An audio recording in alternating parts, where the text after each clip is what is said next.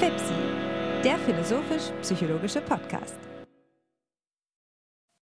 Was ist die Psyche? Ja, herzlich willkommen zu einer weiteren Episode von FIPSI. Mein Name ist Hannes Wendler und ich bin hier mit Alexander Wendt. Hannes, wir sind schon in der siebten Folge. Bald sind wir zweistellig. Das läuft ja schon ganz gut. Wie geht's dir? Mir geht's gut. Ich freue mich auch. Ich freue mich vor allem auch über den Zulauf und die vielen Rückmeldungen, die wir mittlerweile bekommen und will den Anfang der Episode nochmal kurz auch dafür verwenden, um auf die Modalitäten aufmerksam zu machen, über die Sie mit uns in Kontakt treten können. Das wäre einmal die Homepage der AG für Philosophie und Psychologie. Äh, das wäre www.phi-psi.de. Direkt an uns zwei können Sie sich wenden, indem Sie eine E-Mail schreiben, beispielsweise an die E-Mail-Adresse fipsi.phi-psi.de. Alternativ können Sie uns auch ähm, über Telegram erreichen, nämlich über die Telegram-Gruppe t.me slash fipsi ppp. Ähm, dort können Sie aktiv teilhaben an der Gestaltung des Podcasts oder eben Fragen an uns stellen. Wir diskutieren dort auch schon eifrig ähm, mit einigen Leuten, die sich da bereit dazu erklärt haben. Und es gibt auch Abstimmungen über die nächsten Episoden. Also allerlei Anreiz, sich da äh, einzuklinken. Genau, aber so viel zu den Formalien. Ich denke, das äh, langt erst einmal hin und wir haben heute ein Thema ausgewählt, auf das ich nun überleiten will, nämlich die Frage danach, was denn die Psyche überhaupt ist. Also man kann wohl mit Fug und Recht sagen, dass dieses Thema wieder ein sehr grundlegendes Thema ist, ähm, vielleicht das grundlegendste Thema der Psychologie. Und es mag ähm, ebenso überraschen, dass diese Frage es überhaupt wert scheint gestellt zu werden. Denn wer die Psychologie, das heißt die Lehre von der Seele, betreiben will, sollte doch besser wissen, was denn die Seele, also die Psyche, überhaupt ist. Ähm, dass die Sache nicht so ähm, ohne weiteres klar ist und dass die Psychologie sich vielleicht auch dadurch auszeichnen lässt gegenüber anderen Wissenschaften. Nicht nur dass es unklar geblieben ist bis nun, sondern dass es vielleicht auch prinzipiell unklar bleiben muss, was dann die Psyche ist. Ähm, das ist, ähm, wenn man so will, das pädagogische Ziel äh, dieses, dieser Sitzung, das verständlich zu machen, diesen komplexen Zusammenhang. Genau, Alexander, ähm, ich würde sagen, so viel von mir. Ähm, tust du uns denn gefallen, das Problem einmal kurz aufzureißen? Mit Vergnügen.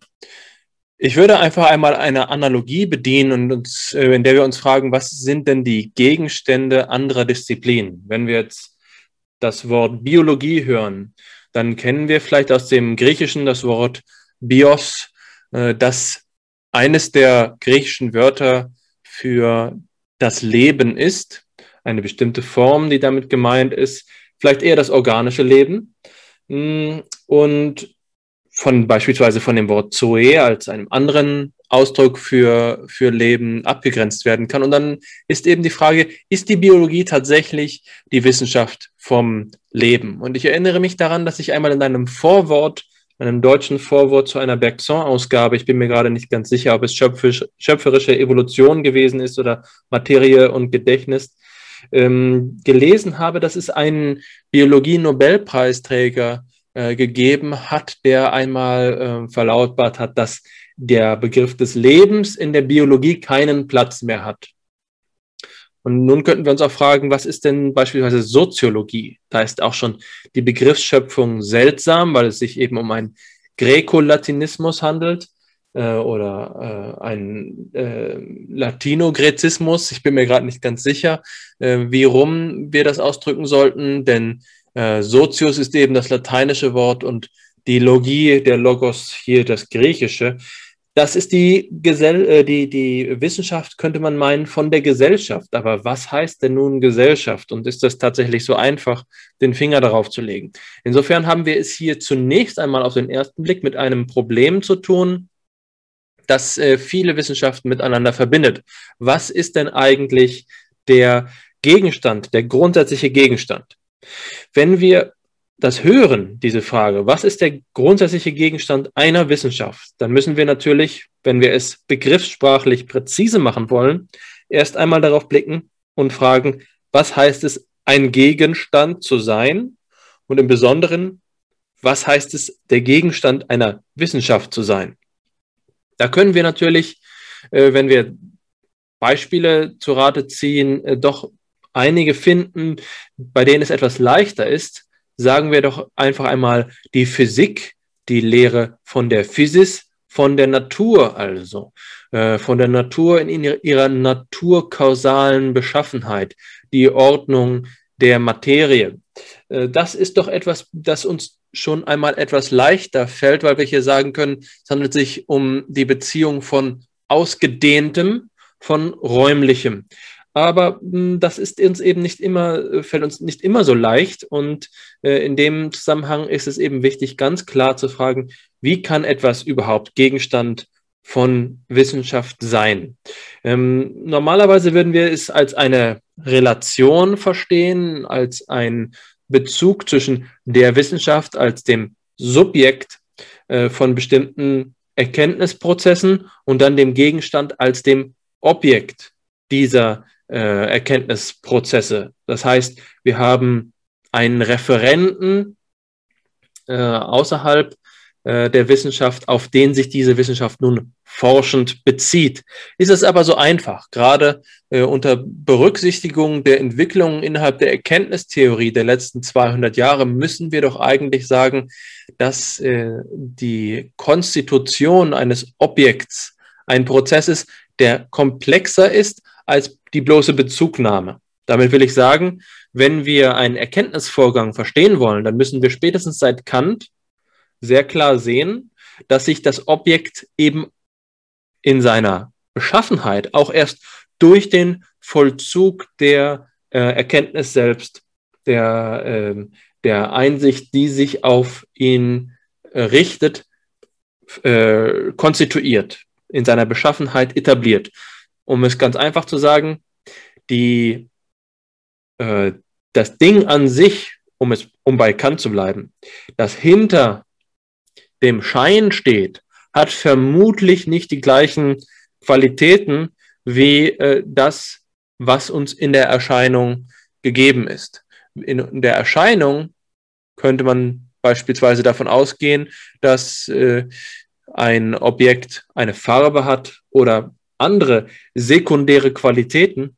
Die primären Qualitäten sind aber eben nur die äh, Position im Raum oder ähm, die Ausdehnung, die mithin eben nicht in der Erscheinung unmittelbar äh, gegeben sind. Wenn wir jetzt also von ähm, Gegenstandsbereichen wie dem Leben, der Gesellschaft oder aber jetzt für den Fall der Psychologie der Seele sprechen, dann haben wir es mit etwas zu tun, was in seinen verschiedenen Qualitäten wenn wir es in diesem klassischen erkenntnistheoretischen Modell des Referenten ähm, beschreiben wollen, äh, doch nicht so leicht zu analysieren ist. Es ist eben doch nicht so leicht, darüber zu sprechen, was nun Seele, Leben oder Gesellschaft sein sollen, wenn wir es so minimalistisch und ähm, objektivistisch sagen wollen, wie es in der Physik der Fall ist. Das finden wir, diese, diesen argumentativen Zusammenhang finden wir an verschiedenen Stellen, zum Beispiel bei Habermas habe ich Ihnen gelesen. Dort äh, ist eben der Punkt zu sagen, eine bestimmte Eigenschaft dieser humanwissenschaftlichen, geisteswissenschaftlichen äh, Disziplin ist, dass das Objekt ihrer Untersuchung gleichzeitig das Subjekt ist. Das heißt, der Mensch forscht, wenn er vom Leben spricht, wenn er von der Seele spricht, wenn er von der Gesellschaft spricht, forscht er auch immer über sich selbst. Und auf diese Weise diese Reziprozität des Objekts und Subjekts und auch teilweise die Rekursivität ergeben sich Probleme für die eindeutige äh, Bestimmung. Es ergeben sich unter Umständen auch Paradoxien, die es schwer machen, darüber zu sprechen. Aber das ist eigentlich noch nicht das Hauptproblem für die Psychologie schlechthin. Dieses Problem, äh, was die Psychologie schlechthin betrifft, das wollen wir, glaube ich, heute äh, etwas genauer unter die Lupe nehmen. Aber das Grundproblem, von dem wir hier sprechen, ist, dass es keine Trivialität ist, zu sagen, was eine wissenschaftliche Disziplin nun tatsächlich erforscht. Ja, du hast da ähm, geradezu eine eine ganze Kaskade losgetreten, möglicher Kommentare, auf die ich ähm, eingehen will. Ähm, ich gehe es mal von hinten nach vorne an. Du hast geschlossen damit ähm, zu sagen, dass die ähm, Humanwissenschaften oder und in diesem Sinne eben auch die Psychologie sich dadurch auszeichnen, dass sie immer auch die Wissenschaft eben vom Menschen, vom Menschen sind und es hier nicht in derselben Weise selbstverständlich gelten darf, dass ähm, eben das naturwissenschaftlich geprägte Ideal der Wissenschaft, der Beobachterunabhängigkeit hochzuhalten. Oder man könnte es auch radikaler sagen, dass es in diesen Wissenschaften prinzipiell aufgrund ihrer wissenschaftlichen Eigenlogik unmöglich ist, beobachterunabhängig zu sein. Ähm, natürlich mm, ist unter Beobachterunabhängigkeit hier nicht gerade dasselbe zu verstehen, wie, im, wie man das vielleicht kennt, wenn man an das Doppelspaltexperiment denkt oder an Dinge der Art, die wiederum aus dem Bereich der Naturwissenschaften ähm, entlehnt sind, sondern Beobachterunabhängigkeit oder Abhängigkeit jetzt in, im Falle eben der Psychologie bedeutet hier, dass äh, die, das Subjekt in der Logik äh, dieser Wissenschaft nicht wegdenkbar ist, nicht wahr? Also ähm, ganz besonders gut veranschaulichen kann man das anhand des ähm, der unterschiedlichen Zeitmodelle. Sagen wir das Zeitmodell der Physik im Gegensatz zum Zeitmodell der Phänomenologie, dem Dreieckstasen-Zeitmodell.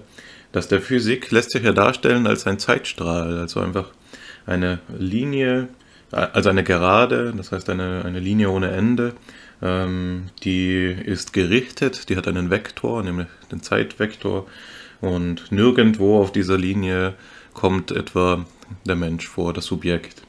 Wohingegen in der Schematisierung des phänomenologischen Zeitbegriffs das Subjekt den, den Pol bildet, von dem die drei Ekstasen ausgehen, also Potention, Retention und so weiter. Und hier kann man Zeit nicht verstehen, ohne nicht auch das Subjekt mitzudenken, das diese Zeit erlebt.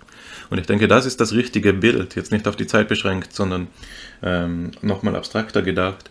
Das ist das Bild, ähm, das man im Hinterkopf haben muss, wenn man über die Humanwissenschaften nachdenkt. Ähm, das Subjekt gehört konstitutiv mit zum Aufbau dieser Wissenschaften dazu und insofern sind sie jetzt eben im übertragenen Sinne beobachterabhängig oder der Beobachter ist ihnen wesentlich. Und es gibt diese schöne Wendung jetzt äh, für die Anthropologie gesprochen bei ähm, Kamper, der sagt, der weist darauf hin, dass wenn von der Bestimmung des Menschen die Rede ist, also dem Ziel der Anthropologie zum Beispiel, aber das ist ja für die Psychologie selbstredend auch relevant oder von Interesse, dass in der Bestimmung des Menschen diese Phrase ähm, schon die ganze Logik der Anthropologie angelegt ist, denn ähm, man kann sie lesen als Genitivus Objektivus, ähm, sodass der Mensch der Gegenstand ist, der zu bestimmen ist aber auch als Genitivus Subjektivus, nämlich so aus, äh, das ausdrückend, dass der Mensch derjenige ist, der die Bestimmung seiner selbst vornimmt. Streng ges gesprochen müsste man nämlich auch immer sagen, dass ähm, jede Bestimmung des Menschen Selbstbestimmung des Menschen ist. Und meine Hypothese oder eine, die ich jetzt mal in den Raum stellen werde, die sicherlich auch wieder im, im äh, Verlauf der Materialien, die wir diskutieren werden, Brisanz ähm, aufnehmen wird, Fahrt aufnehmen wird, ist die, dass es für die Psyche analog steht. Es gibt ähm, keine Bestimmung der Psyche, die außerhalb der Psyche wäre, sondern die Bestimmungen der Psyche finden innerhalb des Gegenstandsbereichs des Psychischen statt. Und so verhält es sich eben so, dass es auch, also wenn man diese Hypothese mal annimmt, wenn man sie vorläufig annimmt und einfach mal weiterdenkt, dass es für die Psyche nicht so sein kann, wie du es für die äh, Physik beschrieben hast, dass es da einen der Wissenschaft ähm, externen Referenzwert gäbe, einen Objektpol, auf den man sich schlechtweg bezieht, sondern man hat es in der Psyche immer mit Schleifen der Selbstreferenzialität zu tun. Und hat es immer mit der Rekursivität und allerlei, was sich daraus eben an Schwierigkeiten ergibt, mit besonderen meriologischen Fragestellungen zu tun. Das heißt, diejenigen, die das Verhältnis von ähm, Ganzen und Teilen betrifft. So, ich wollte noch ähm, auf, die, auf zwei andere Punkte deiner, ähm, deines Kommentars kurz zu sprechen kommen. Dann gebe ich das Wort auch gerne wieder ab. Ähm, das eine ist, dass du auf Kant zu sprechen gekommen bist und es da natürlich zu sagen gilt, dass ähm, also ich will nur noch mal diesen Punkt unterstreichen, den du gemacht hast, dass eine nachkantianische Wissenschaft immer auch dazu angehalten werden muss, und die Psychologie ist sicherlich solch eine Wissenschaft, die Möglichkeiten und Grenzen der eigenen Erkenntnisleistung zu reflektieren.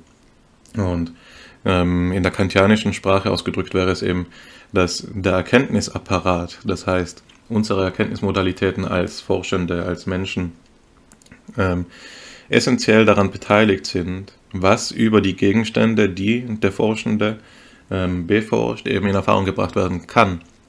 Das heißt nicht, dass alles subjektiv werden muss, was diese Wissenschaft ähm, beforscht, in dem Sinn, als dass es sich um bloße Meinungen um, äh, handelte in ihren Aussagen. Es ist eben mehr als ein bloßes Dafürhalten, aber sie sind ähm, subjektiv in der Weise, als dass das Subjekt in der Konstitution des Gegenstandes ähm, eine wichtige Rolle spielt, denn der Zugang zum Gegenstand ist vermittelt über das Subjekt.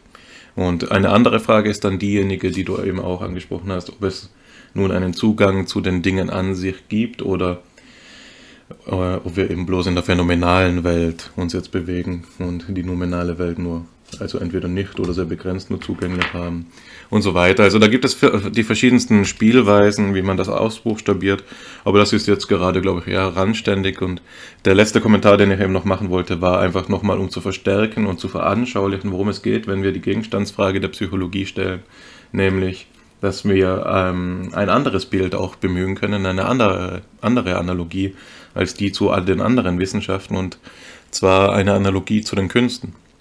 Wenn wir jetzt ähm, die Physik vergleichen, etwa mit der Malerei, ähm, ich denke, dieser Vergleich ähm, bietet sich an, denn in beiden Fällen ist der Gegenstand, äh, um den es geht, einmal das Kunstwerk, einmal die Physis, klar vom Künstler und, und vom Kunstvollzug unterschieden, zumindest im klassischen Verständnis der Malerei.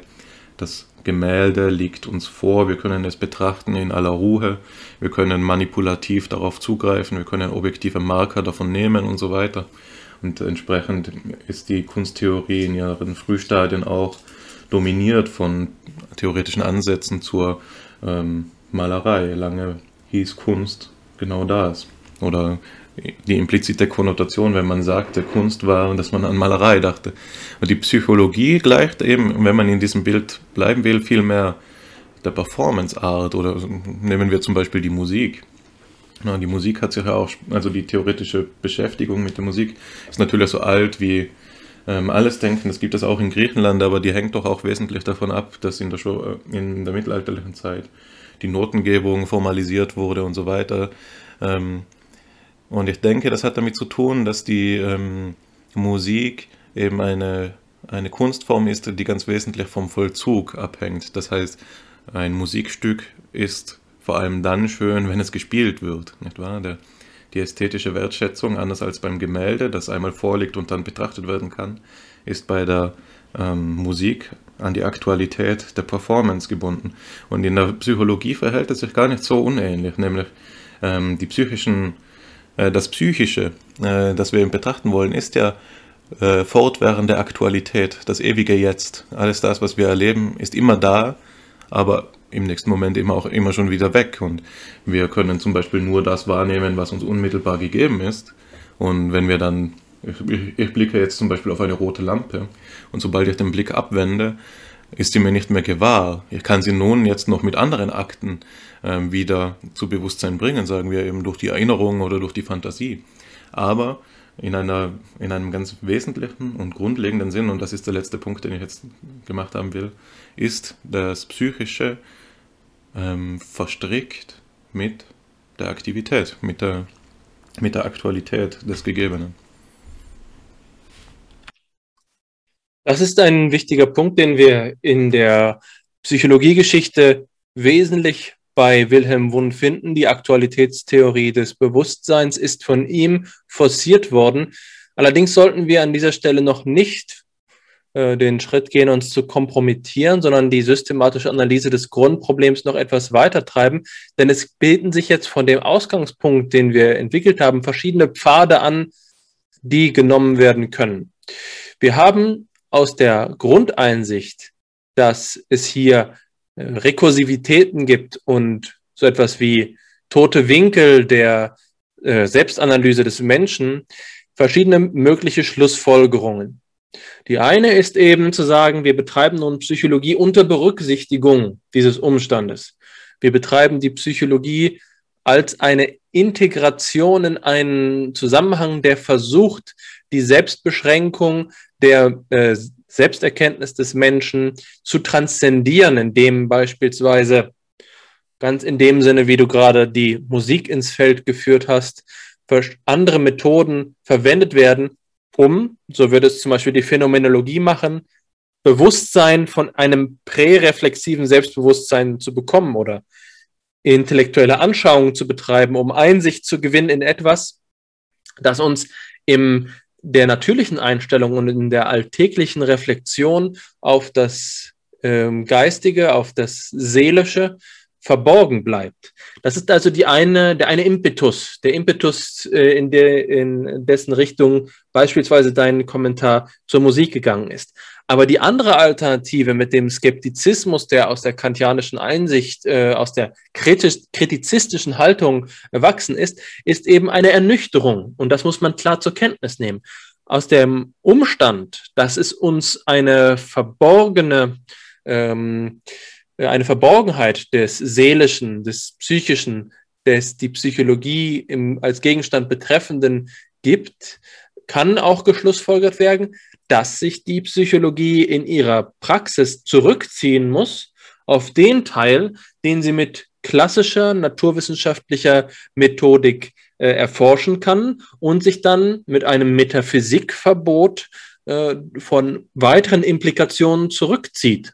Das heißt also, dort werden empirische Beobachtungen angestellt und so weiter und so fort, interpretiert äh, und möglichst präzise statistisch formalisiert. Aber es geht dann nicht darum, dass die Psychologie äh, auf der Jagd nach der Seele ist, auf der Jagd nach dem dahinterliegenden, auf, dem, auf der Jagd nach dem Wesen des Menschen, sondern sie begnügt sich eben damit als eine Erfahrungswissenschaft, als eine empirische Wissenschaft und als eine induktive Wissenschaft, eine observationalistische Wissenschaft, eine Wissenschaft, die die Beobachtung in den Mittelpunkt stellt und die Beobachtung als das hinnimmt, was sie ist, nämlich eine äh, erfahrungsmäßige Koinzidenz, bei dem wir nicht genau sagen können, wo sie anfängt und sozusagen niemals auf festen Boden gelangen, aber doch damit operieren können.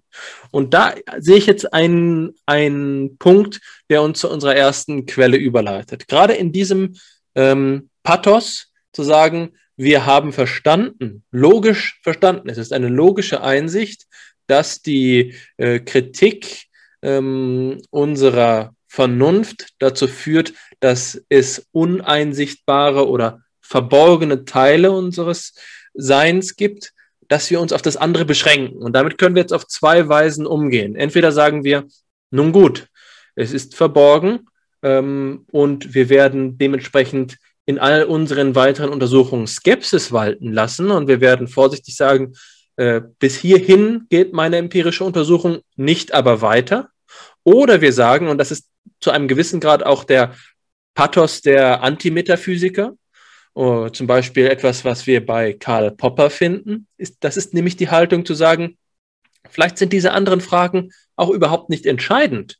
Wir schauen einmal, wie weit uns unsere empirische Analyse bringt und vielleicht können wir einen großen Teil unseres Lebens mit großer Präzision vorhersagen und ähm, gewohnheitsmäßige oder gesetzmäßige Strukturen feststellen. Wir müssen aber überhaupt gar nicht transzendieren und die menschliche Psyche in ihrem Wesen in die Analyse mit hineinbringen, wenn wir, ähm, wenn wir Psychologie betreiben.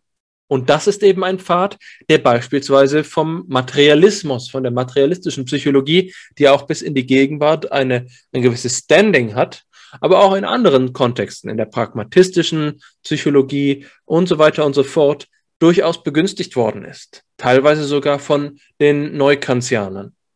Insofern würde ich sagen, dass wir äh, an dieser Stelle vielleicht einmal schauen, wie so eine Position sich legitimiert, wie sie ausbuchstabiert wird. Äh, wird. Möchtest du vielleicht einmal äh, auf unsere Quelle eingehen? Ja, sehr gerne, das kann ich machen. Ähm, also es handelt sich dabei um eine Quelle von Friedrich Albert Lange. Ähm, das sich auch unter anderem oder der bekannt ist für seine Emotionstheorie, die, die James Lange Theorie. Ähm, und das ganze Zitat, das wir aufgreifen wollen, ähm, kann man interpretieren unter dem Zeichen oder unter dem stehenden Wort der Psychologie ohne Seele. Das beginnt mit folgenden Worten. Klare Hypothesen zu haben, statt unklarer und widersinniger Dogmen, wäre schon ein großer Fortschritt. Aber was soll uns eine Hypothese über das Wesen der Seele oder auch nur eine Hypothese über das Vorhandensein einer Seele, solange wir noch so wenig Genaues über die einzelnen Erscheinungen wissen, auf welche sich äh, doch jede exakte Forschung zunächst erstrecken muss. In den wenigen Erscheinungen, welche einer genaueren Beobachtung bisher zugänglich gemacht sind, liegt nicht die mindeste Veranlassung, eine Seele in irgendwelchem näher bestimmten Sinne überhaupt anzunehmen, und der versteckte Grund zu dieser Annahme liegt eigentlich immer nur in der Überlieferung oder in dem stillen Drang des Herzens, dem verderblichen Materialismus entgegenzutreten. Dadurch wird denn ein doppeltes Unheil angerichtet. Die naturwissenschaftliche Psychologie wird verpfuscht und verfälscht.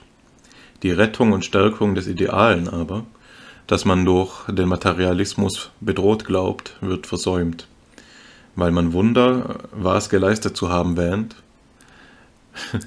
wenn man für das alte Fabelwesen der Seele einen neuen Schimmer von Beweisführung vorbringt. Aber heißt denn Psychologie nicht Lehre von der Seele?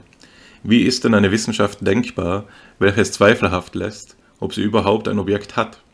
Nun, da haben wir wieder ein schönes Problemchen der Verwechslung von Namen und Sache. Wir haben einen überlieferten Name für eine große, aber keineswegs genau abgegrenzte Gruppe von Erscheinungen. Dieser Name ist überliefert aus einer Zeit, in welcher man die gegenwärtigen Anforderungen strenger Wissenschaft noch nicht kannte. Soll man ihn verwerfen, weil das Objekt der Wissenschaft sich geändert hat? Das wäre unpraktische Pedanterei. Also nur ruhig eine Psychologie ohne Seele angenommen. Es ist doch der Name noch brauchbar, solange es hier irgendetwas zu tun gibt, was nicht von einer anderen Wissenschaft vollständig mitbesorgt wird. Freilich sind die Grenzen gegen die Psychologie nicht leicht zu ziehen. Das schadet aber auch gar nichts. Hier endet das Zitat von Lange, das, äh, ja, wie ich finde, wir auch nicht ganz verbergen konnte im Vorlesen leider, durchaus auch seine humoristischen Stellen hat.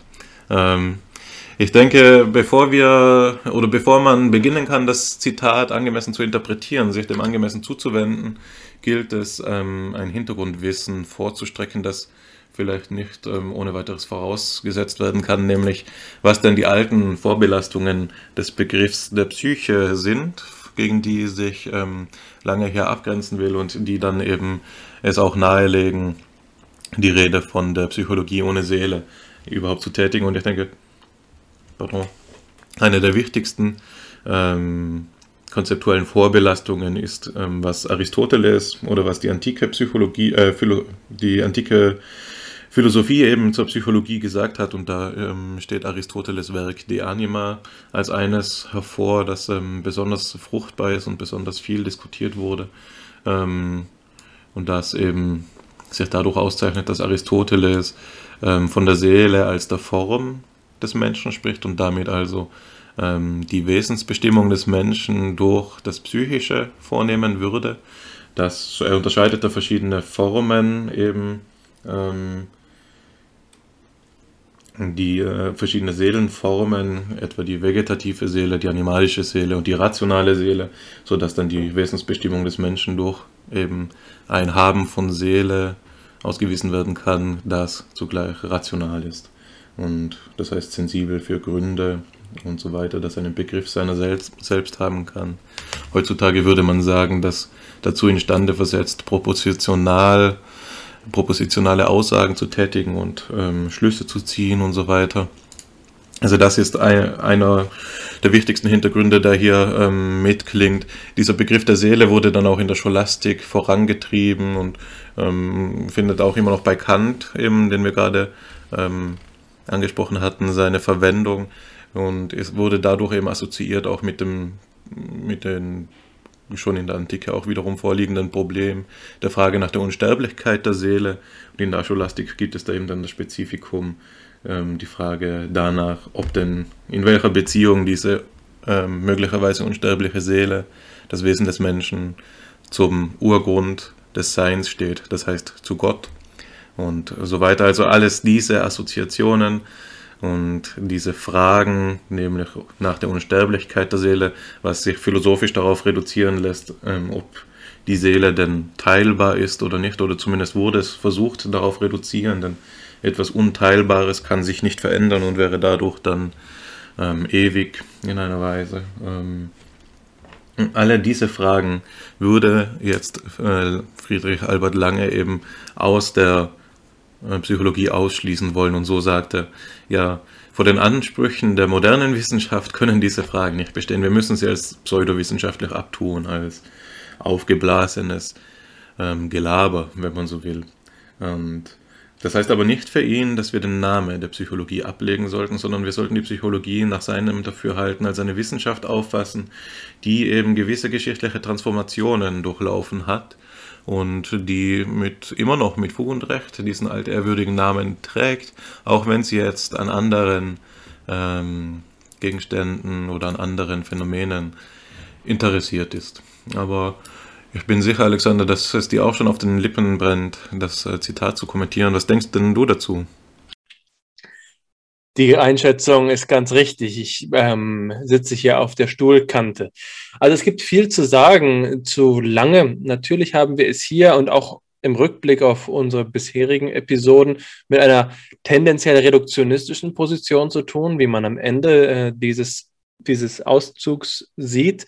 Ähm, also was dass die Psychologie noch ein Recht zur Existenz hat, solange es die anderen Wissenschaften nicht schaffen, sie zu ersetzen, ist hier äh, behauptet. Aber ähm, es ist auch nicht ganz so leicht, eine Grenze zu ziehen. Das heißt, äh, Lange erkennt durchaus, dass dann, wenn die Psychologie keinen Gegenstand hat, sondern sie sich einordnet in eine allgemeine äh, Analyse vielleicht eben monistisch-materialistische Analyse der stofflichen Gegebenheit der Welt, dass es sich dann überhaupt noch die Frage stellt, ob es eine unabhängige Psychologie von ähm, Biologie, Chemie, Physik geben muss. Darüber haben wir schon einmal gesprochen. Ich würde einfach noch einmal hier den Finger drauf legen, zu sagen, zu, dieser, zu diesem Zeitpunkt, 1866, fällt das noch relativ leicht zu sagen, hier gibt es Erscheinungen, und das ist hier der zentrale Begriff äh, für lange Erscheinungen, die die Biologie nicht ohne weiteres abbilden kann. Aber im gegenwärtigen Jahr 2021 würden wir mit derselben materialistischen Position eben so weit gehen können.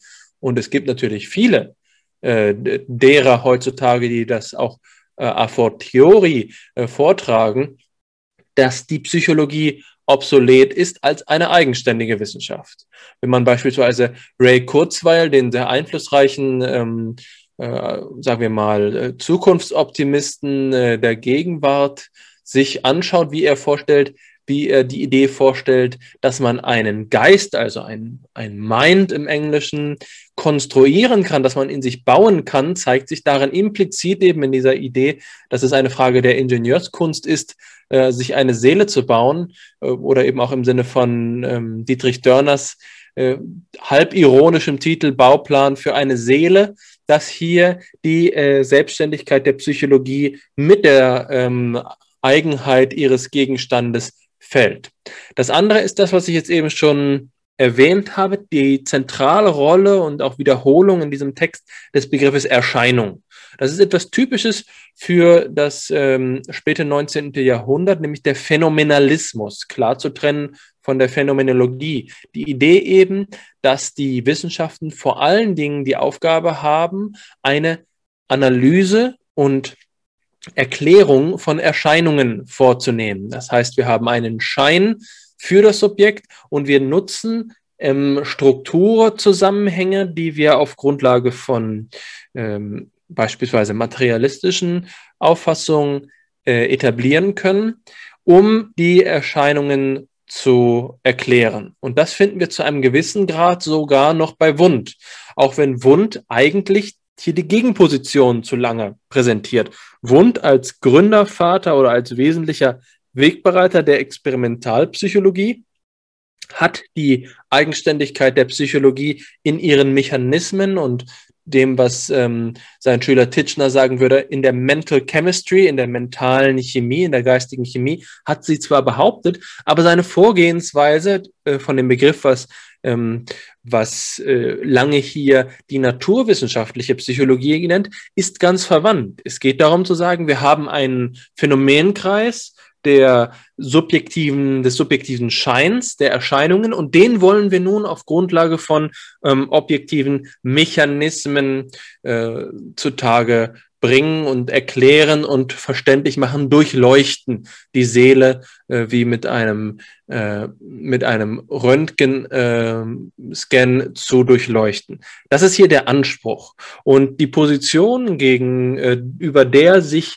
diese materialistische Psychologie, naturwissenschaftliche Psychologie durchsetzt, ist die, die du ja jetzt gerade schon angedeutet hast, eines Substantialismus. Die Vorstellung, dass die Seele eben eine substanzielle Natur hat, dass die Seele äh, zeitlich überdauernde Beschaffenheit hat, äh, dass die Seele eben äh, eine Eigenständigkeit auch im ontologischen Sinne besitzt, so wie wir das beispielsweise bei Descartes finden, die Idee einer ähm, Res cogitans, die von der Res extensa unabhängig ist. Und das führt eben zu einem naiven Mentalismus, zu einem naiven Animismus, zu der Auffassung, dass es am Seelischen etwas Eigenes gibt. Und das ist jetzt hier der materialistische Gegenvorstoß.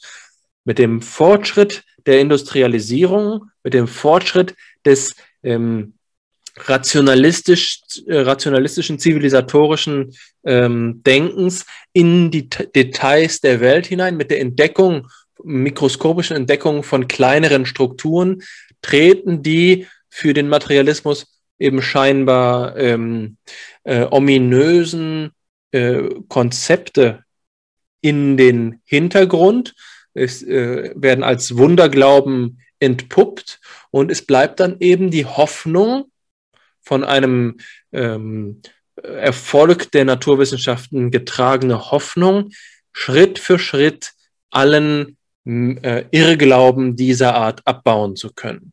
Und am Ende bleibt dann eben diese starke Position, eine Psychologie, die auf die Annahme einer substantialistischen, animistischen, idealistischen, dualistischen, einer eigenständigen Seele nicht angewiesen ist. Eine Psychologie, deren einzige Aufgabe es ist, Erscheinungen zur Kenntnis zu nehmen und diese, die Entstehung dieser Erscheinungen mit Hilfe von ähm, objektivistischen Beobachtungen ähm, und der Annahme von entsprechenden Mechanismen aufzuklären.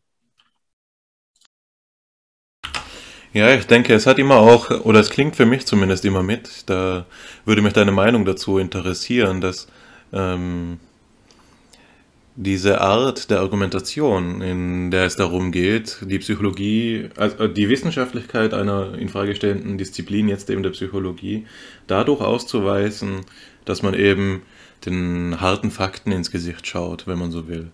Also ähm, sich nun eben auf die Phänomene in ihrem Erscheinen begrenzt ähm, und eben nur das über die Psyche sagt, was sich eben wissenschaftlich gesichert sagen lässt, nach einem relativ orthodoxen Verständnis dessen, was Wissenschaft allererst sein kann, ähm, dass man damit auch so einen gewissen Herrschaftsanspruch mit ausdrückt. So dass diesen Eindrucks kann ich mich nie erwehren in diesen Zusammenhängen und ähm, als wäre dann eben alles, was darüber hinausgeht, automatisch mystizistisch oder esoterisch oder ein Rückschritt in antikes Denken und so weiter. Also ich ähm, würde, das ist ja eigentlich eine Frage, die sich mir als Exkurs anbietet, aber fällt dir dazu was ein? Also mir geht es dabei immer auch so, als wäre das ein halb wissenschaftspolitisches Manöver, wenn ich da so etwas ähm, höre. Das ist tatsächlich eine Frage, die ich mir auch schon gestellt habe, gerade wann immer ich die Gelegenheit hatte, mit Hardlinern, mit echten Materialisten zu sprechen, sehe ich zum Beispiel Aussagen wie die folgende. Ähm, sie würden eben äh, durchaus Interesse für äh, die Geistesgeschichte, die Kulturgeschichte und die Geschichte der Ideen von der Psyche, von äh, dem Leben, von dem Geist haben, aber eben nur als eine Entwicklungsgeschichte, in der sich die äh, in Evolution, die ähm, Entwicklung der Ideen abzeichnet. Das ist also so etwa, wie wir es bei Feuerbach finden. Der meinte, äh, der Mensch habe sich ein Gottesbild nach seinen eigenen nach seinem eigenen Bild geschaffen für dasjenige, was er sich bisher noch nicht erklären konnte. Und dann ist es eben so, dass der Rückblick auf die gesamte Geistesgeschichte der letzten zweieinhalbtausend, dreitausend Jahre darin besteht, herabzuschauen auf das, was überwunden worden ist, in so einem äh, fast ans Hegelianische oder vulgär hegelianische grenzende Idee einer, im, einer Knospe, die notwendigerweise zur Blüte werden muss. Das heißt, die Idee einer, eines Animismus, eines Dualismus und so weiter und so fort laufen eigentlich nur darauf hinaus, sich in immanente Widersprüche zu verstricken, die dann im Anbetracht der, ähm, der Realität, der Beobachtung des Faktischen überwunden werden. Und das ist etwas, was, und hier ist für mich der Knackpunkt, hier ist für mich der, die entscheidende Schwelle, was wesentlich epistemologisch darauf ruht, einen Tatsachenbegriff anzunehmen. Wenn wir sagen, faktisch, ein Begriff, der auch heutzutage unseren Alltag wesentlich prägt.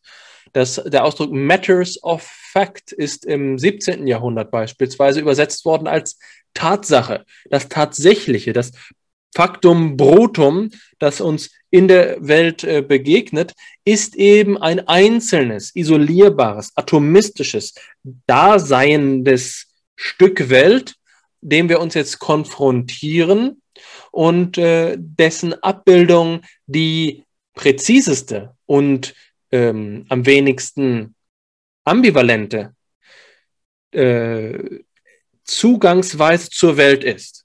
Und da würde ich jederzeit mit Max Scheler entgegenhalten, zu sagen, es ist gerade eben das größte Vorurteil der Empiristen, zu meinen, dass der größte Wahrheitsgehalt in Aussagen bestünde, die am einfachsten seien.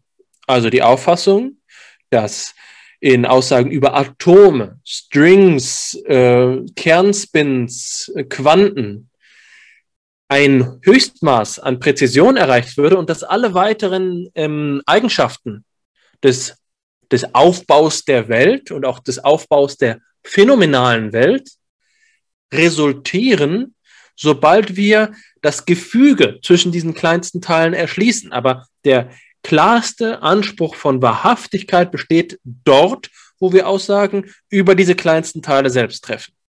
Und da sehe ich ganz klar, dass wir eine Verstrickung ähm, dieser Auffassung mit ihren Präsuppositionen haben, nämlich der Auffassung, dass die Welt tatsächlich so beschaffen sei, dass in ihr keine komplexen Strukturen gegeben sind, sondern dass Komplexität immer nur das Resultat von Zusammenfügung einzelner Teile ist. Also es gibt eine bestimmte Grundannahme, eine Annahme über den Aufbau der Welt, die wir zum Beispiel bei John Locke finden, die Auffassung, dass es Simple Impressions gibt und dann Complex Impressions, die eine Verbindung von denen sind.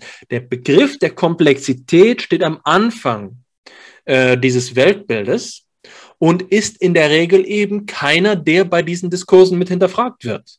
Wenn mir also jemand sagt, ähm, dass die äh, Geistesgeschichte äh, erfordere, dass wir die äh, Wolkenkuckucksheime abbauen, in denen Menschen die Auffassung hatten, dass die Psyche etwas Ganzes, Dauerhaftes und so weiter und so fort sei und an ihrer Stelle stattdessen eben die ewige Prozessmetaphysik des, ähm, des Fluktuierens von Zuständen, die nicht einmal auf der elementaren Ebene äh, Substanzcharakter haben, sondern eben vollständig, so wie bei Alfred North Whitehead, vollständig in Prozessualität übergehen, dass eben die Welt nur aus Prozessen und Funktionen besteht und sich an keiner Stelle etwas Stabiles fände, da sehe ich eben ganz klar, dass das atomistische Präsuppositionen hat. Und dementsprechend glaube ich, dass der, die ganze Idee, dass, der, dass wir uns in der Menschheit in einem Aufschwung befinden zu einer Weltanschauung,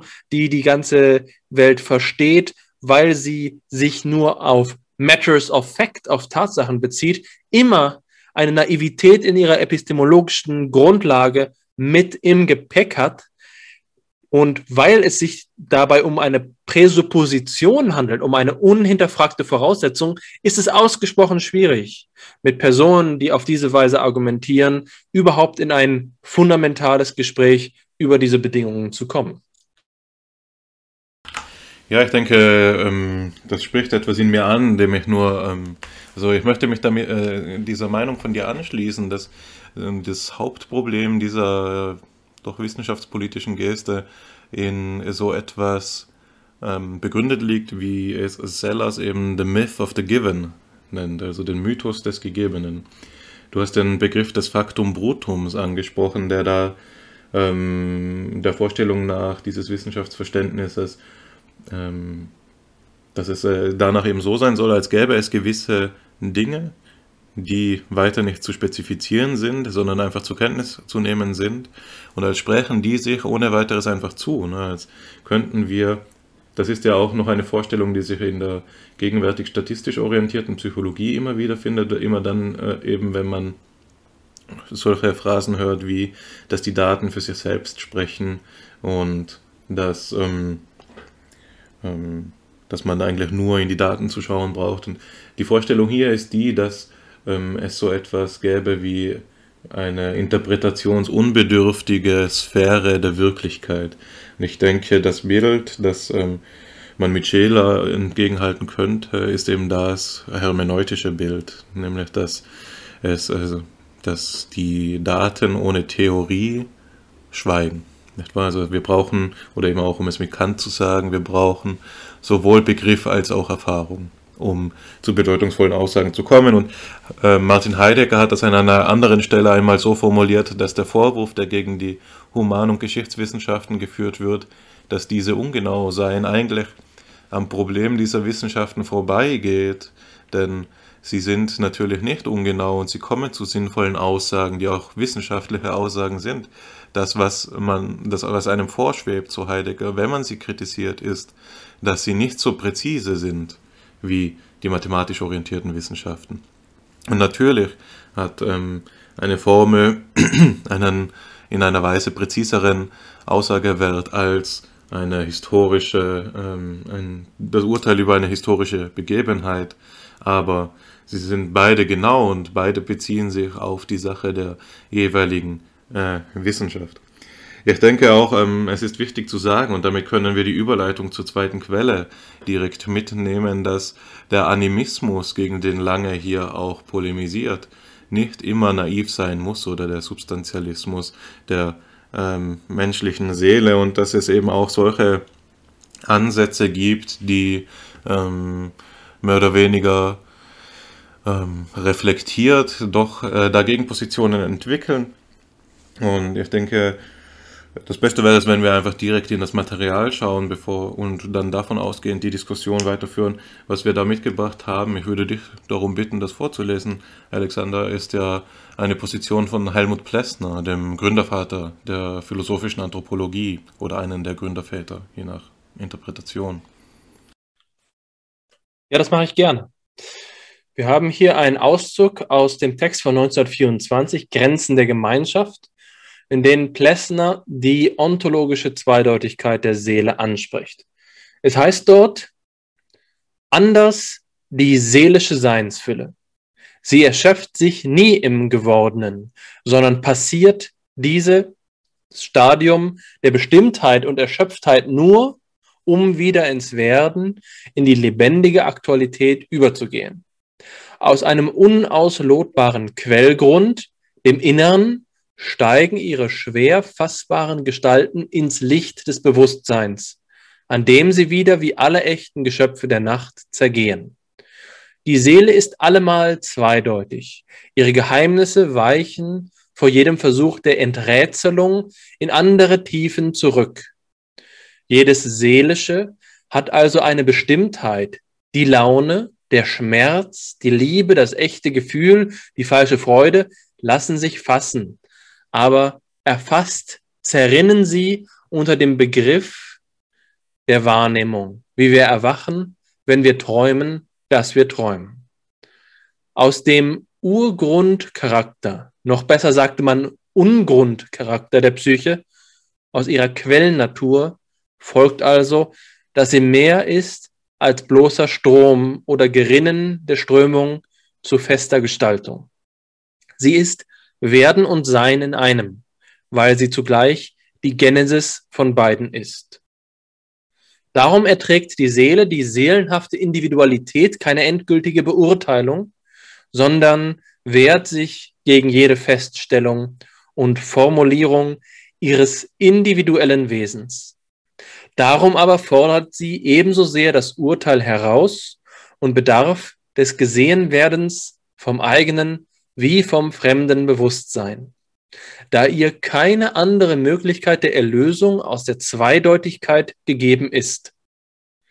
Der doppeldeutige Charakter des Psychischen drängt zur Fixierung hin und zugleich von der Fixierung fort.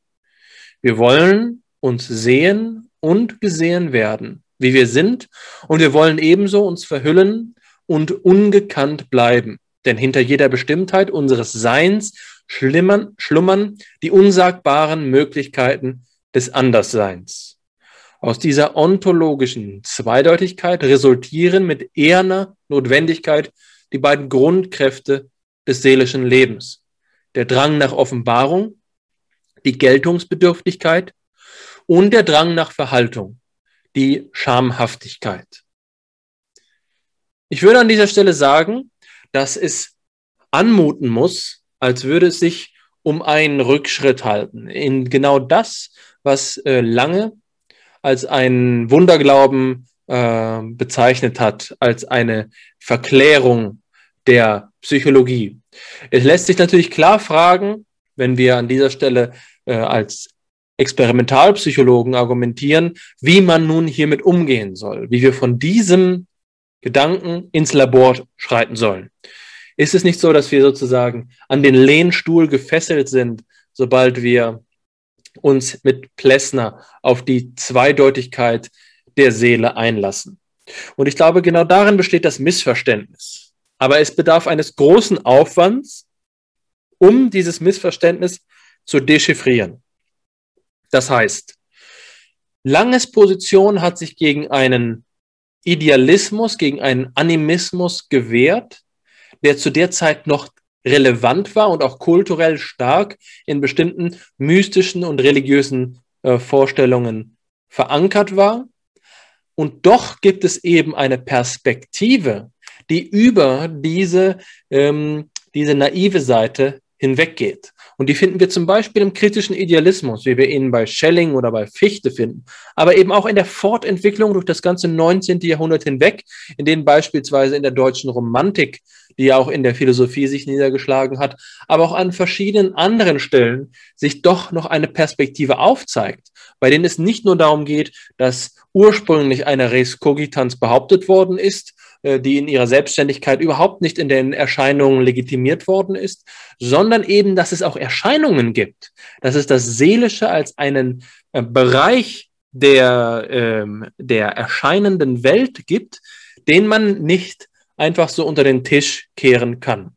Das findet sich beispielsweise bei Franz Brentano, der ja auch schon in unserem Podcast zur Sprache gekommen ist.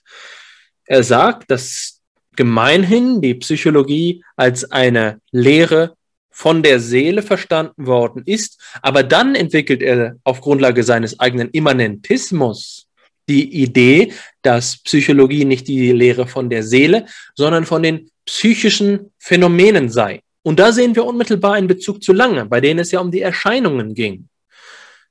Ähm, das heißt, dass Brentano als ein Vordenker der Phänomenologie argumentiert, dass wir an verschiedenen Stellen beispielsweise, und das ist natürlich ein kritisches Beispiel, wie wir schon diskutiert haben, in der Introspektion Aspekte des Seelischen finden, die über den Raum, über das Feld der Simple Impressions, der räumlichen, einfach lokalisierbaren und stets reduzierbaren ähm, Erscheinungen hinausgeht. Was wir hier also haben, ist genau eine Fragestellung an dem Punkt, den ich gerade zu artikulieren versucht habe, nämlich zu sagen, ist eine materialistische, eine empiristische Position unter Umständen von Präsuppositionen eingeschränkt und vernachlässigt den Phänomencharakter des Psychischen als einer eigenen Klasse von Erfahrungen. Eine Klasse von Erfahrungen, die Brentano dann eben durch die intentionale Inexistenz und Husserl durch die Intentionalität qualifiziert hat. Die Frage, die also am ähm, Quellpunkt, an diesem Quellpunkt, den Plessner hier äh, anspricht, steht, ist, ob es tatsächlich möglich ist, die ähm, gesamte, die gesamte phänomenale Welt auf einen, äh, auf einen trivialen einzelnen Punkt zu reduzieren. Und von dort aus geht Plessner weiter und fragt nun, was ist denn dann, wenn es an der Seele mehr gibt als nur triviale atomistische Einzelimpressionen? Was ist dann mit der Seele? Und hier ist sozusagen die Rückkehr. Das ist eine Antwort auf lange. Es ist nicht eine Wiederholung von naiver Seelenmetaphysik, sondern es ist eine Frage, die die Präsupposition, die sich dann ergibt, wenn die Präsuppositionen, die zum Beispiel in materialistischer äh, Psychologie bestehen, in naturwissenschaftlicher Psychologie äh, bestehen, einmal an der richtigen Stelle in Frage gestellt werden. Ähm, ich denke auch, dass es ähm, nicht so zu verstehen ist, am besten nicht so zu verstehen ist, das Zitat von Plessner, als würde es sich um einen bloßen Rückschritt in die aristotelische, sagen wir jetzt mal Seelenmetaphysik handeln oder eben einfach in ein altes substantialistisches Denken. Und ich denke noch mehr, dass es ja gar nicht ähm, sich festmachen ließe anhand des äh, Zitates, dass es auf irgendeiner Weise ähm, so zu interpretieren wäre, wo doch Plessner ganz dezidiert antimetaphysische Züge eingestreut hat. Hier, er spricht von einem ähm, Ungrundcharakter des äh, Psychischen und ähm, er spricht auch davon, dass die Psyche selbst noch an Ursprung von Werden und Sein ähm, steht, insofern sie die Genesis bei, bei, der, ähm, bei der Pole ist. Und was er damit ähm, zu verstehen gibt, ist, er ist ja auch geprägt von der Phänomenologie des frühen 20. Jahrhunderts, beziehungsweise würde er wahrscheinlich zu rechnen sein in die phänomenologische Strömung im weitesten Sinn. Ähm, also damit zu verstehen gibt, ist auch, dass es eine Ebene des Psychischen gibt, die in ihrer Untersuchung vor ähm, der Betrachtung der Einzelfänomene äh, anzusiedeln ist, sodass ähm, es gewisse ähm, authentisch problematische Zusammenhänge gibt, die eben ähm, vorwissenschaftlich sind, wenn wir die Wissenschaftlichkeit mit der, der empirischen Wissenschaft im engeren Sinn, im experimentellen Sinn, sagen wir mal, ähm, identifizieren würden. Und es ist ganz richtig, so äh, wie du sagst, ähm, jemand, der jetzt vielleicht die gegenwärtige Laborforschung vor Augen hat, mag ein solches Verständnis der Psyche mit Argwohn nur rezipieren können, aber gleichzeitig gilt es doch rückzufragen, mit welchem Recht ähm, das Labor und das Experiment zum Maßstab dessen erhoben wird, äh, was als gute psychologische Forschung zu gelten hat. Es ist ja doch nur ein Mittel, ein besonders erfolgreiches Mittel zugegebenermaßen, eines, das viele Fortschritte ähm, zu Wege gebracht hat, aber es ist nicht mehr als ein Mittel, das Experiment und das Labor, um das Psychische zu beforschen und insofern ist es eben ähm, nicht, nicht äh, gleichbedeutend damit festzulegen, was das Psychische allererst ist. Das Experiment bezieht seine Bedeutung vom Psychischen, nicht das Psychische vom Experiment. Und die Reflexion, die Plessner anstellt, begegnet dann der gespiegelten Unzufriedenheit, die vielleicht jemand, der jetzt von Seiten der Psychoanalyse kommen mag oder Seiten einer hermeneutisch orientierten Forschung oder von den Literaturwissenschaften oder meinetwegen selbst mit dem Laienverständnis von Psychologie an die gegenwärtige oder an äh, Psychologie herantreten, äh, wenn so jemand an die gegenwärtige Psychologie herantritt, die dann auftritt, selbstbewusst und sich bezeichnet als Psychologie ohne Seele, dann erlebt man ja, so jemand erlebt dann mit einer ähm, an Sicherheit grenzenden Wahrscheinlichkeit auch eine gewisse Unzufriedenheit, die gerade darin liegt, dass diese ähm, Psychologie, wie wir es ja auch schon mehrmals jetzt äh, angeprangert hatten im Podcast, blutleer wirkt und äh, lebensfern in einer Weise. Und der Versuch, den Plessner hier unternimmt, so deute ich ihn zumindest aus, ist eben auch gar nicht so sehr bloß äh, ein geisteswissenschaftliches Verständnis der Psyche dem Naturwissenschaftlichen entgegenzustellen, sondern einen dritten Weg zu finden. Und das ist für ihn eben der Weg der philosophischen Anthropologie, die ähm, ein Programm, das im frühen 20. Jahrhundert auch entstanden ist, dessen Protagonisten nach der herkömmlichen Interpretationsweise neben Plessner auch noch Scheler, also Max Scheler und Arnold Gehlen umfassen. Und dass diese philosophische Anthropologie sich in ihrer Programmkonstitution eben dadurch auszeichnen soll, ähm, gleichermaßen anschlussfähig zu sein für Geistes- und Naturwissenschaft, aber sich auf die Begriffe keiner der beiden unreflektiert stützt, sondern eben beide im Begriff des Menschen und einer weitergefassten Naturphilosophie fundiert. Und ähm, ich denke, Plessners Programm ist gerade deshalb interessant in diesem Zusammenhang, weil es verspricht, und das schon vor 100 Jahren, ähm, beiden Unzufriedenheiten begegnen zu können. Die, die die ähm, Naturwissenschaftler haben, wenn wir mit schwammigen Begriffen umgehen, und die, die die Geisteswissenschaftler haben, wenn wir mit blutleeren Begriffen hantieren. Ich glaube, diese philosophische, anthropologische Position über das, was das Psychische ist oder sein kann, verspricht zumindest der Potenz nach, ähm, beide Probleme zu umgehen. Das ist nicht zu sagen, dass sie es ähm, geleistet hätte, beide Probleme auch de facto zu umgehen. Das ist ja einer der wenigen Kommentare Plessners jetzt zur, zum Psychischen und dann ist er auch noch eingebettet in eine Schrift, die eigentlich ähm, eben mit einer Reflexion auf das Sein des Menschen in der Gemeinschaft zu tun hat, also diesen, nach dieser äh, denkgeschichtlich brisant gewordenen Unterscheidung von Tönnies zwischen Gemeinschaft und Gesellschaft.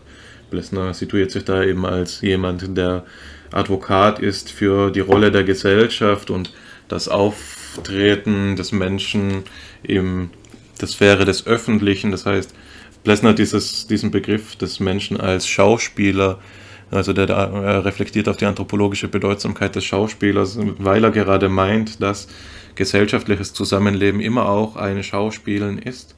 Darauf er bezieht sich da unter anderem auf diese Binsenweisheit, dass eben der Begriff der Person dem Wortursprung nach sich ja auf Prosopon bezieht, was ähm, das Wort für die Maske ist, die Maske des Schauspielers.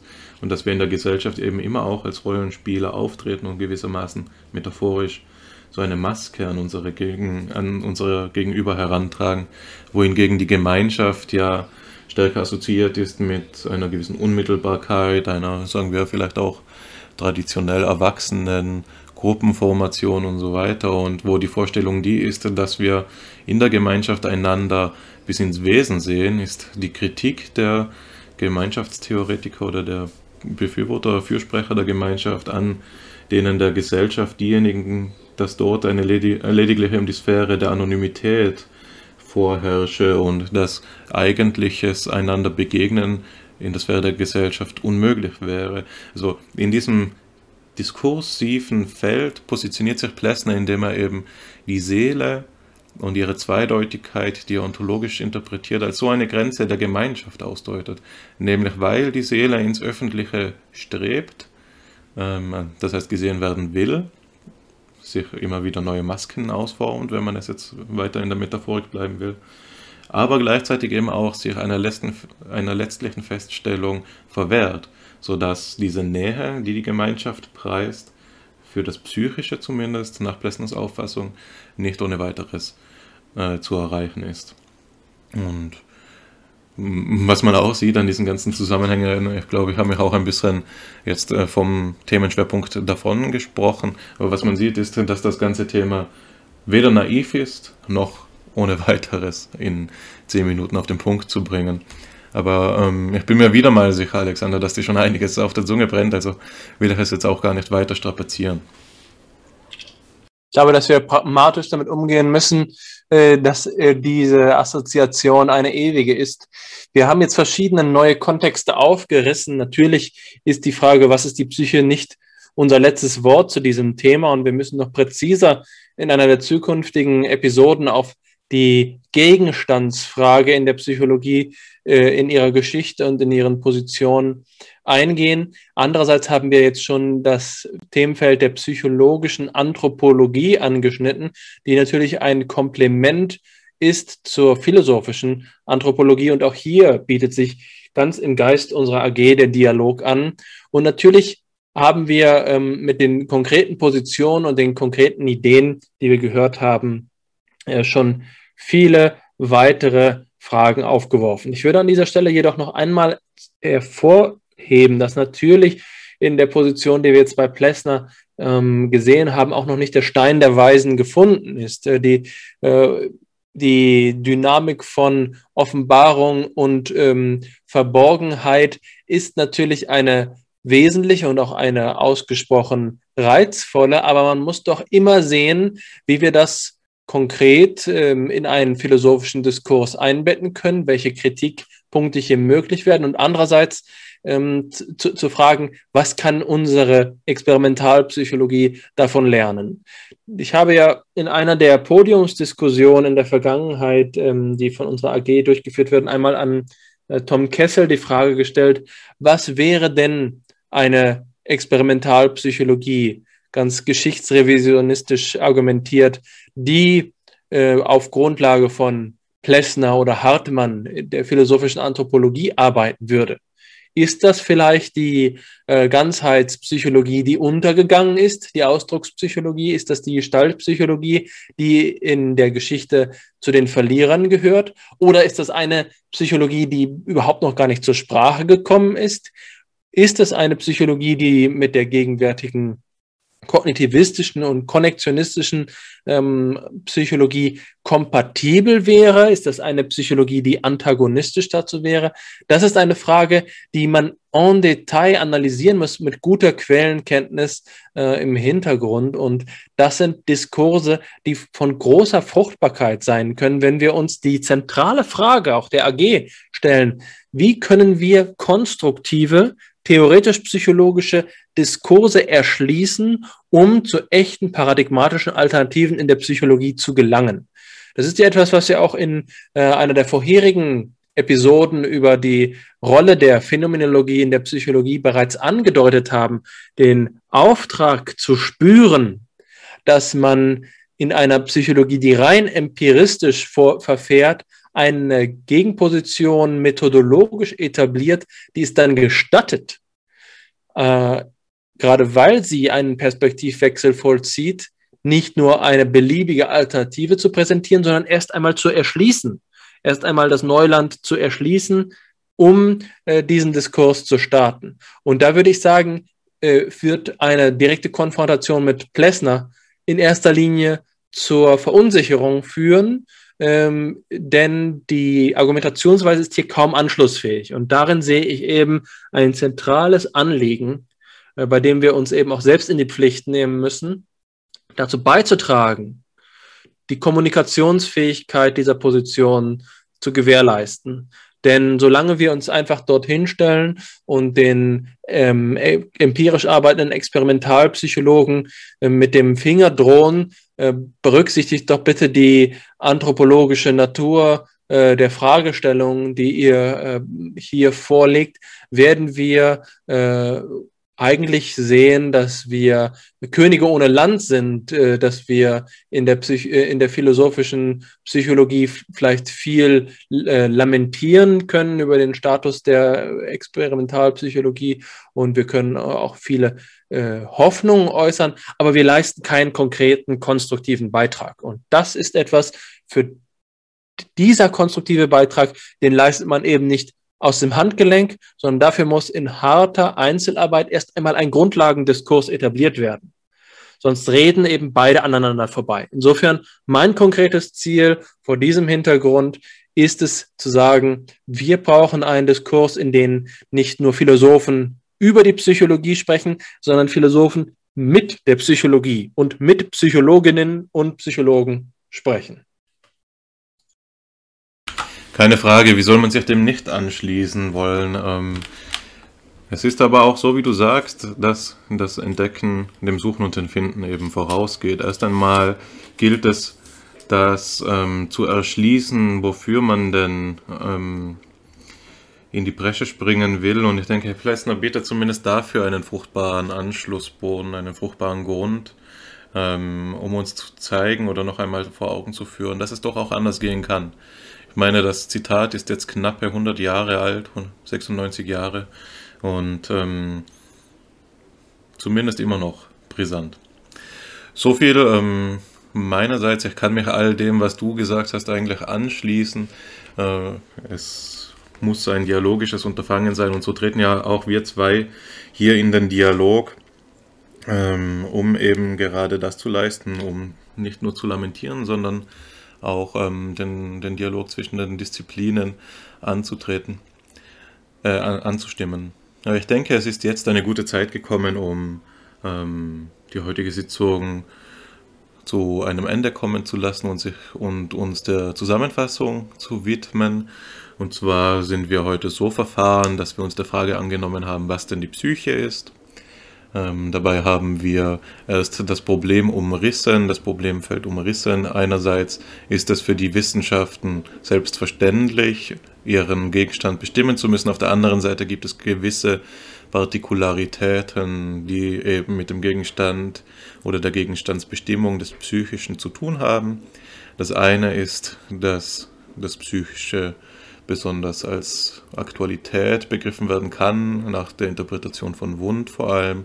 Das andere ist, dass es für das Psychische mehr noch oder eindeutiger noch als für andere Gegenstandsbereiche anderer Wissenschaften es notwendig ist, die kritizistische Subjektphilosophie ähm, mitzuvollziehen, das heißt die Auslotung der Möglichkeiten und Grenzen der Erkenntnis, sodass ähm, wir, sodass man das auf die Formel bringen kann, dass jede Bestimmung der Psyche auch eine psychische Bestimmung ist. Das heißt, wir haben immer eine Genitivus äh, Objektivus und eine Genitivus Subjektivus ähm, Uneindeutigkeit.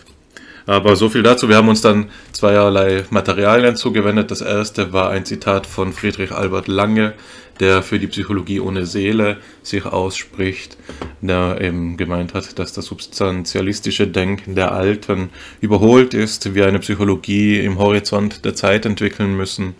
Und wenn es da eben heißen soll, dass in dieser Psychologie es nicht um die Seele geht, nicht um das Wesen des Menschen, sondern um psychische Phänomene oder um Erleben und Verhalten und so weiter, dann ist das eben so. Das gilt das erste Mal nüchtern entgegenzunehmen und damit ernst und reif umzugehen.